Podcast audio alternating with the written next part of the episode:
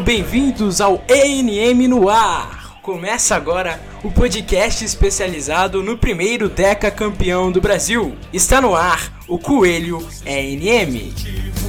Social e cultural. Vamos cantando o hino do América, tão famoso e tradicional. Mantendo nosso espírito. Está começando mais um Coelho ENM. Eu sou o Igor Varejano e a partir de agora você vai acompanhar as principais notícias do Coelho. E a gente está gravando esse primeiro formato aqui, em formato mesa redonda, né? Os últimos dois programas do Coelho NM foram entrevistas, mas agora a gente vai estar aqui conversando um pouco sobre essa grande decisão do Campeonato Mineiro que se aproxima, a semifinal contra o Cruzeiro. Por isso tem convidado especial. Mas antes de anunciar o nosso convidado, eu anuncio meu companheiro Lucas. Lucas Barbosa, como estás? Fala galera, sejam bem-vindos ao Coelho NM, é, mais um episódio do nosso, do nosso projeto. Espero que todos estejam bem, comigo tudo tranquilo. Vamos junto nessa aí. Vamos junto, vamos juntar se falar então desse clássico entre Cruzeiro e América, primeiro jogo com o mando do Cruzeiro. E por isso está aqui com a gente Mike Costa. Como está, Mike, setorista do Cruzeiro no Esporte News Mundo? Como está? Fala Igor, fala Lucas, um olá a todos os nossos ouvintes. Tô bem, tô aí tranquilo, né? Tomei aquela taça de vinho para já calibrar ali a, A soltada. as ideias, né? Pra soltar daquele jeito. E é um prazer estar aqui com vocês, né? Essa editoria que, que é tão legal no nosso site. Vambora, vambora então. Antes da gente ir diretamente pro clássico, né? A gente vai fazer, tentar criar um formatinho aqui pra fazer toda semana. Que é falar um pouco das últimas notícias, as mais quentes do América que a gente publicou no nosso site. Então, uma boa dica que o Mike deu antes da gente abrir o programa, uma das notícias que está mais pegando fogo agora é o interesse do Santos no Lisca. É, mas a gente não vai comentar muito isso porque a gente não tem muita informação ainda sobre o que pode acontecer. Então eu peço para que você fique ligado no nosso site, que a gente vai estar atualizando sempre com as, as mais novas notícias sobre isso. Já tem um texto publicado sobre isso e com certeza, se tiver atualização, vamos ter mais. Mas a verdade e certeza que a gente já tem é que o Marlon foi anunciado pelo América, não é isso, Lucas? Pois é, o lateral Marlon Lopes chega do Sampaio Correia, fez uma grande Série B em 2020. É um jogador que vai desembarcar no, no América para disputar a posição com o João Paulo, tem 27 anos, é, tem um, um apoio qualificado, algumas assistências na última Série B e a grande chance da vida dele. Um jogador que estava é, fez sua carreira no, no futebol carioca, equipes de menor expressão, como Bom Sucesso, Portuguesa, e no Coelhão jogar sua primeira Série A, né? Chega para preencher a lacuna deixada pelo Sábio, que saiu do time no fim da Série B, e vai disputar essa vaga com o João Paulo e com os meninos da base. Pois é, é uma posição que realmente o América tem é, um- uma defasagem aí, né? Tanto que o João Paulo não, não pôde jogar na última partida é, do Campeonato Mineiro e precisou o Anderson, zagueiro, ser improvisado ali. Foi bem também na função, mas é uma, uma, uma posição que o América tá precisando já faz algum tempo e o Marlon deve vir para ocupar essa posição. é, por enquanto de banco do João Paulo, que é uma referência do elenco, mas quem sabe aí pode brigar por titularidade e ajudar bem também o América, principalmente no, no apoio que o lado do João Paulo é, um é o lado mais utilizado também, né, ultimamente. Se bem que o, Di- o Diego Ferreira, o Diego Ferreira vem jogando muito bem também no apoio, né? Com o Joseph era um pouco mais desequilibrado, mas agora anda equilibrando mais, né, Luke? Pois é, e, e ainda chegou o Eduardo, né, que não estreou, que deve agregar qualidade a essa exposição do América.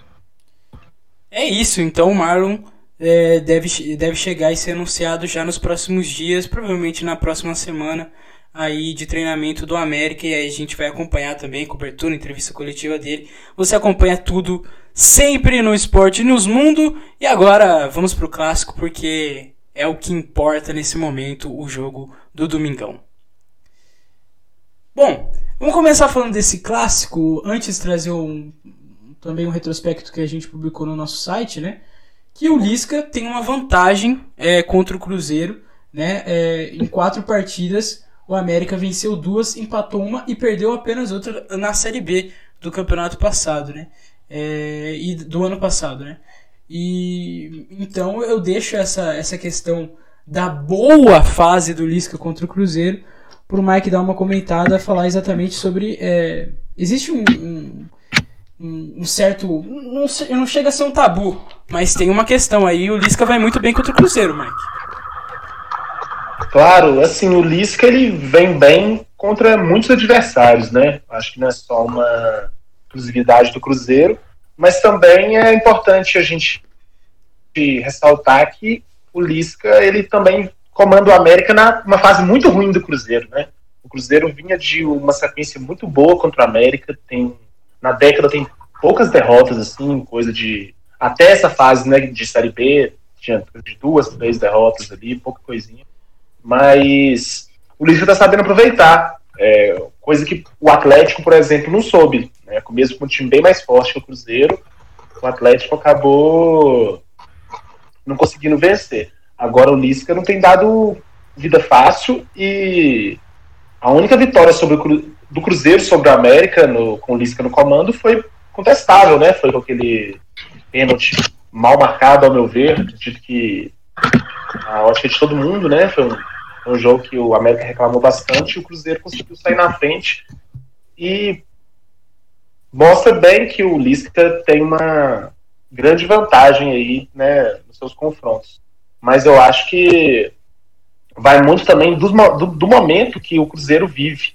É, acaba distorcendo um pouco assim, esse dado, né? Agora o Cruzeiro deu uma melhorada, vai ser uma talvez a principal prova de fogo para o Lisca no comando da América em confrontos contra o Cruzeiro.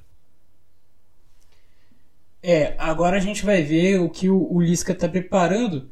É, além dessa vantagem de resultados, Lucas, ainda tem uma vantagem é, é, vantagem mesmo do regulamento do campeonato, né? O América tem a vantagem dos resultados iguais na, na competição e, e como que você acha que isso pode pesar no desempenho dos dois times aí nesse jogo? Ah, isso, esse regulamento ele influencia inevitavelmente. É, já tivemos os campeonatos estaduais aí do Mineiro sendo decididos por causa disso, né? Questão de dois empates. Eu acredito que ele, ele pode ter um peso muito grande para a América, sim, porque o Cruzeiro não ele fazer dobrado. Só que o Cruzeiro não pode desistir e o América não pode se abraçar nessa vantagem, né? Porque a gente tem o, o exemplo de 2016, que o Cruzeiro fez melhor campanha, tinha vantagem, o América eliminou na semifinal com certa facilidade, vencendo por 2 a 0 empatando em 0 a 0 Então acredito que a vantagem existe, que para mim transforma o América em favorito a avançar, mas é, o América também não pode acabar se, se iludindo com essa vantagem. Pois é, porque ainda acaba existindo, né? A vantagem ainda também do mando, o jogo de volta vai acontecer no Independência. É, sem torcida é um pouco difícil falar nessa vantagem, mas querendo ou não, é o estádio que o América mais joga. Bom. É, o, o, o jogador vai conhecer onde que tem um buraco ali pra bola passar não vai ter jeito. É isso, não tem jeito. Sabe, sabe os atalhos, né? o... né? Esse regulamento é, é algo que eu é, particularmente não curto muito, porque é o campeonato que você pode ser campeão, você pode passar para uma, uma final com dois 0 a 0 né? Eu acho assim, bem, bem ruim. Mas Exato. Mas já que é assim, né, eu acho que até nesse momento de pandemia faz sentido, porque, como vocês falaram, apesar de ter essa vantagem, claro, de jogar no seu campo ali, acaba equilibrando muito, né? Principalmente se a gente for parar para pensar que Cruzeiro, Atlético e América costumam dividir bastante estádio, né? Cruzeiro joga no Independência, joga no Mineirão, Atlético também, América joga no Independência, mas também conhece muito bem o Mineirão. Mas isso foi sempre assim, né? Não é de agora. E eu, particularmente, não gosto tanto. Mas vai muito da postura. É, acaba que ele já cria um precedente ali antes do jogo começar. Será que o América se segura, sai na boa? Né, o que não pode ser tão bom, visto que o América é um time também que gosta de jogar, gosta de propor jogo, né? É, foi, o que- foi o que fez no jogo do primeiro turno contra primeiro turno não, da fase classificatória contra o Cruzeiro. É, será que chama o Cruzeiro para cima? Será que vai para cima e aí abre espaço também? Assim, já cria um novo um, um novo cenário antes mesmo de começar o jogo. Acaba que eu acho que condensa um pouco as, as equipes a já entrarem com a postura definida, o que não aconteceria, ao meu ver, se não tivesse essa vantagem. Se fosse começasse no 0 a 0 mesmo, assim, propriamente dito, acho que as duas equipes teriam que iriam entrar em campo já querendo mostrar aquilo que já são acostumados. As duas equipes que gostam de trabalhar a bola, futebol um pouco mais ofensivo, né? O que talvez, a gente não sabe, mas talvez possa não acontecer com um time tendo já a vantagem de dois empates. É, isso, isso que você tocou é muito bom. É, essa, essa questão da postura dos dois times era até um- uma coisa que eu ia já puxar, que é, que é bem interessante, né? O, o Cruzeiro tem uma, uma ascensão de rendimento nas últimas, nas últimas rodadas, marcando bastante gols e conseguindo criar bastante oportunidade, né? É um time que vem jogando muito bem também e, e agora, pelo que você disse, pode acontecer do time vir um pouco mais pra cima. E eu passo a palavra pro Luke para fazer essa pergunta exatamente. Você acha que o América vai adotar um- uma postura mais defensiva por conta da vantagem? Então, difícil. Difícil prever isso, mas eu acredito que não. Eu acho que o América pode adotar uma, uma postura que ele não vai se lançar completamente, vai tentar ali dar uma administrada, mas defensivo, pelo que eu acompanho do América do Lisca, dificilmente.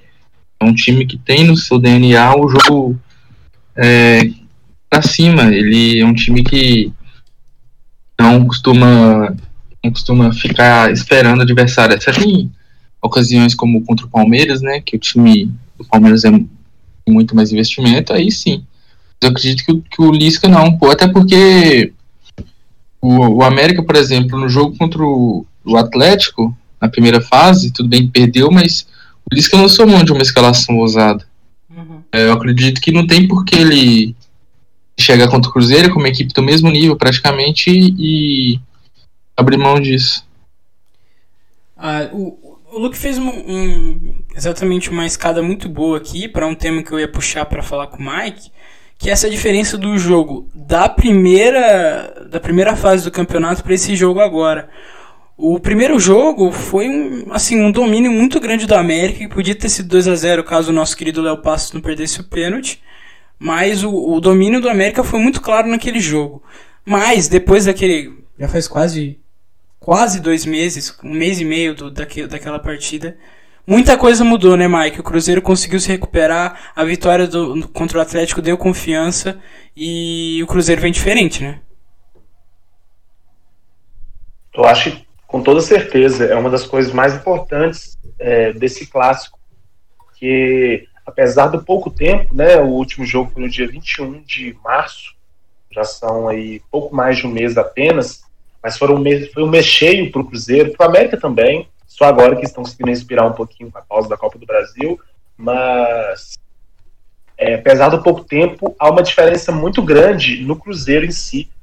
O América o, o torcedor, na verdade, que acaba que pode não acompanhar muito bem os dois times, né? Talvez o torcedor de fora, ele pode achar que que aquilo vai acontecer novamente e eu acho que não. Como você bem disse, aquele jogo foi 1 a 0, mas teve pênalti que o Léo Passo perdeu, teve bola na trave do América, teve chance clara perdida do América e o Cruzeiro não conseguiu fazer nada, o Cruzeiro não conseguiu impor seu jogo. Mas hoje é bem diferente, até a forma que o Cruzeiro está escalado é diferente. É, o Everton, zagueiro, jovem zagueiro, entrou no time e ele, apesar de ser muito novo, ele nasceu em 2003, tem 18 anos, ele mudou um pouco a forma do Cruzeiro jogar, porque o Cruzeiro já começa a armar com ele. Naquele jogo especificamente, eu, não- eu, eu acho que o Eduardo Brock que jogou é, contra, o, contra o América na, na, na fase classificatória, é, junto com o Ramon, não são zagueiros que armam o jogo, o Cruzeiro não tem esse zagueiro, fora o Everton, né, que está perto, e o Cruzeiro já começa a armar, a virar jogo lá de trás, é, muda muitas coisas.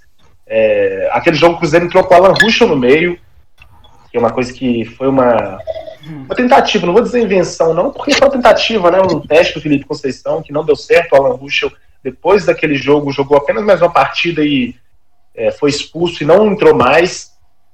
Matheus Pereira tomou conta da posição. O Felipe Conceição sempre trocava muitos dois ali. O Alan Ruschel começava jogando, o Matheus Pereira entrava. Depois de, desse, desse, momento, o Matheus Pereira não saiu mais nem no decorrer dos jogos.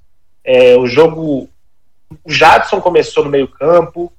É, e agora né, já tem o Rômulo, que é um jogador de muita qualidade, um jogador que tem impressionado todo mundo no futebol mineiro, que foi uma surpresa tremenda, joga muita bola mesmo. Assim, não dá nem para comparar com o Jadson, né? Devido respeito ao camisa 88 do Cruzeiro.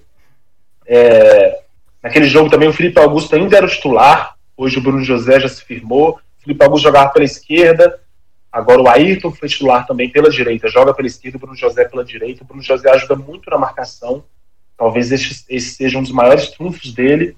É, porque ele não tem criado tanto, ainda não fez gol, né, ainda não deu assistência, mas ele recompõe muito bem, e isso é importante, porque o Cruzeiro fica solto do lado esquerdo, principalmente, o Rômulo pode sair. Outra mudança importante também foi o Marcelo Moreno, que foi o titular naquela partida, hoje praticamente não entra mais, o Sobis assumiu a posição ali, o que jogou o último jogo e foi muito bem também, são jogadores de maior mobilidade, o Sobis fica pouco na área, é, arma, a, volta para armar, né? O Pote que já arca um pouco mais, finaliza mais também, não participa tanto do momento da armação, mas o Marcelo Moreno vive um momento, um momento não, né? Vive uma, uma fase já que dura desde que voltou o Cruzeiro, talvez até na China, bem ruim. É, não consegue entregar mais o futebol de nível para jogar em times de Série B, ao meu ver. Então, é, são, é, são mudanças que não são só no, no, estilo de jogo que se encaixou depois disso, que foi o que aconteceu. O Cruzeiro melhorou bastante, o Cruzeiro já tem uma cara, uma forma de jogo, mesmo quando joga um pouco pior, quando perde, como foi pro Oso Alegre, ou quando goleia, como foi contra o Fluminense, é um jeito de jogar, é aquele, aquela forma, ainda não tinha essa cara o time, e além da forma estrutural mesmo, né, que mudou ali os jogadores, é, não está improvisando mais ninguém, alguns nomes de maior qualidade apareceram. Então, assim, é, eu acredito fielmente que não vai ser aquele passeio de outrora, não. Eu acho que vai ser um jogo bem mais equilibrado, né? Não que o Cruzeiro esteja muito à frente do América, ou que esteja algo à frente, eu acho que vai ser realmente equilibrado essa partida. Bom, o Mike falou o que ele acha que o Cruzeiro mudou eu queria saber o que você, um, o, o América mudou, Lucas, porque se a gente for ver em termos estruturais, o time também está bem diferente e alguns nomes também apareceram com destaque, né? Exato, o América mudou bastante e até curioso porque aquela partida foi uma partida de mudança do América. O América abandonou naquele jogo o esquema da Série B, entrou com o time modificado, com Sabino, com Marcelo Toscano, que até jogaram bem no clássico, e só que hoje o time já é totalmente diferente, né? Porque nesse meio tempo o América teve uma fase ruim e o Lisca mudou o time, botou um, um esquema um pouco mais parecido. O Bruno Nazário entrou na equipe, se destacando muito. O Zé Ricardo voltou jogando um grande futebol. Então é um time bem diferente. E eu acho que, em comparação, o América de hoje é, ele é consideravelmente melhor que o América que venceu o Cruzeiro aquele dia.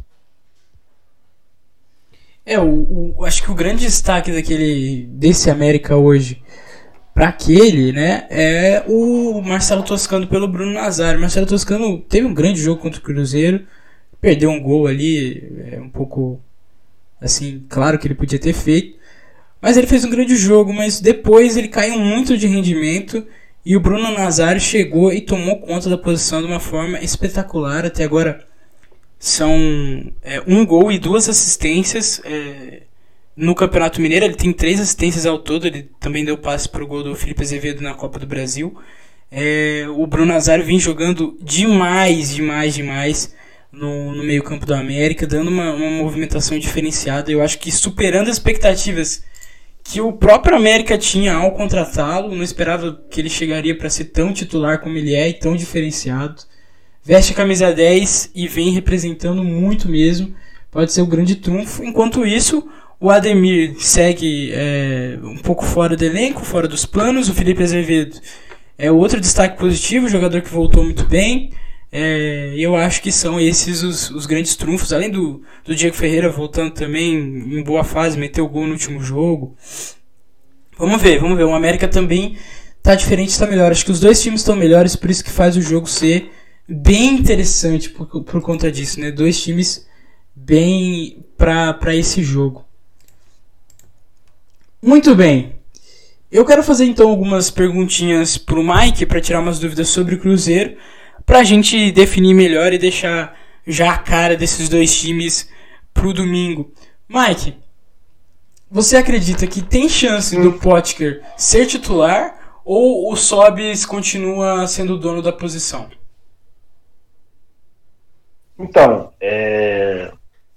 eu acredito que o Sobis volta ao time titular, é... mas não, não me surpreenderia se houver alguma modificação, até mesmo se entrar os dois é, talvez o Potker ali aberto no lugar do Bruno José, que o Cruzeiro precisa de mais fazer gol, né? Como eu falei anteriormente, o Bruno José tem ajudado muito na marcação, mas como o Cruzeiro joga o primeiro jogo no Mineirão, talvez seja interessante colocar alguém que tem mais presença ali na, na frente mesmo. Então acredito assim que, que pode ter essa surpresa. Só que. E, e, o, e o Felipe Conceição é um cara que ele não tem medo de mudar isso é algo que eu tenho achado bem interessante no trabalho dele, porque quando algo não dá certo, o jogador não está rendendo, mesmo seja um cara que talvez ele tenha pedido, um cara que ele pareça gostar de trabalhar, como foi o Alan Ruschel, que chegou, assumiu a titularidade, foi titular por três, quatro, cinco jogos, até no meio de campo, né? Ou seja, com um treinador pegar um cara que é lateral e botar no meio, é, talvez tenha que ter um pouquinho de confiança dele, mas não foi bem, não estava indo bem, o Matheus Pereira entrou bem e virou titular. Então o Felipe Conceição não tem medo de mudar e eu acho que se ele achar que ah, o Sobs tá indo. O Sobs não está indo mal, mas ele está tendo um impacto menor do que o Potker, ele vai colocar o Potker. Mas eu acredito que o papel de liderança do Sobs, né, que foi visto em muitas oportunidades esse ano, em jogos como o do Atlético, que foi um jogo importante, contra o América de Natal, que é um jogo, foi um jogo importante também. Eu acho que para um jogo tão relevante, com um adversário tão forte, um clássico, pode que deve ser, o Sobis deve ser escolhido é, por esse papel dele ali. Talvez no decorrer do jogo, dependendo de como as coisas estiverem correndo, o Potker entra e eu acredito que talvez se o jogo tiver mais afeição do América, ele pode entrar junto com o Sobis, para ficar um pouco mais ofensivo. Talvez se o jogo tiver mais afeição do Cruzeiro, sobe sair, dá uma descansada, né? E o Potker entrar. Outro ponto também que eu, eu acho que pesa contra o Potker é a questão do, da disciplina. O Potker, todo mundo sabe, recebe muitos cartões amarelos e ele já está ele tá pendurado, tá com dois amarelos. E pode acontecer dele entra como titular, toma um cartão logo e já fica é, suspenso o próximo jogo. Então, pode ser uma semana de preparação ali focada na presença dele que pode ser perdida, né? Claro, vai ter mais uma semana para se preparar de novo, mas eu acho que são coisas que tem que se considerar. Então eu acredito que o, que o Sobis é, siga, que o pode querer entre no decorrer do jogo e que dependendo de como for o rendimento dele em campo, do Potker, é, se ele entrar e levar mais perigo para o América, se ele entrar e conseguir fazer os gols, aí talvez para o segundo jogo ele possa é, ganhar uma chance como titular. Muito bem eu acho que a gente deu uma gabaritada aí nos temas que a gente podia falar desse jogo. Tem mais alguma coisa que a gente precisa comentar? Antes de eu ir para os finalmente? Acho que não. Então vambora. Então vambora para os finalmente. Com palpites, não tem jeito. Tem que ter a palpitada. É o clássico palpitão pré-jogo. Eu começo com o Lucas, com o seu palpite e o microfone está aberto. Lucas, você diga o que você acha que vai acontecer nesse jogo. É, eu vejo um 3x3. Aí sim. um placar bem, bem curioso. Bailarino, placar bailarino. Mauro César Pereira tá diferente. Você, Mike, o que, que você acha que vai rolar? Então, eu acho que vai ser um jogo que vai, vai ser decidido ali nos pequenos detalhes. Eu acho que quem sair na frente vai ter uma vantagem bem grande, é, até emocional sobre o outro, né? porque sair perdendo um clássico o América automaticamente ali perde sua vantagem do empate. O Mineiro ainda continua com a vantagem dos resultados iguais, né? Se ganhar de 1 a 0 e perder de 1 a 0 ainda do América, é pro Cruzeiro, mas eu acho que é, é perder essa vantagem ou o Cruzeiro tomar um gol e ter que correr atrás é, triplamente pode fazer bastante diferença. É para apostar no placar mesmo? Ah, você que sabe, você que sabe. Se quiser ir. Eu vou. Vamos ver. Eu vou, vou, vou chutar um 2x1 pro Cruzeiro. Acho que o Cruzeiro tá bem. É, vou chutar um 2x1. Mas bem apertado também e acho que tudo pode acontecer. Bom, minha vez então. Eu, eu acho que vai ser empate. Eu tô achando que tem cara de empate esse jogo. Empate com gols 1 a 1 é, E tô, tô vendo, tô vendo esse, esse empate vindo. Gol do Eduardo Balmer pra fazer, pra fazer render a pergunta que eu fiz para ele ontem. Sobre gol. Tá? Então um abraço aí, Eduardo Balmer. Deixa, deixa o seu. Deixa o seu pra dar tudo certo. É isso, gente. Eu acho que por enquanto a gente acaba. Espero que o pessoal que tenha ouvido a gente tenha gostado dessa, desse formato. E eu deixo aberto para recados finais. Agradeço a presença do Mike, viu, Mike? Valeu. Eu que agradeço o convite. Estamos aí sempre que precisar. Vai ter jogo de novo na outra semana. Estou aí de novo, é, se vocês quiserem. Claro, também tem o resto da galera do, do núcleo do Cruzeiro, né? Que pode ficar com um pouco de ciúme. Então eu entendo se vocês preferirem chamar outra pessoa, que vão mandar super bem também. Mas se quiserem chamar junto, pode chamar. É um prazer sempre falar com vocês. E um abraço aí para todo mundo que está escutando. Um abraço aí para a torcida do América, para o Cruzeiro. Esperamos que domingo seja um grande jogo à altura das equipes que vão estar em campo. Alô, Luke. É. Obrigado a todo mundo que escutou. Obrigado ao Igor. Obrigado, Mike. Vamos, vamos acompanhar essa partida e acho que esse vai ser um grande jogo. É isso. É isso. Obrigado. Acompanhe o América Mineiro no Esporte News Mundo. Falou!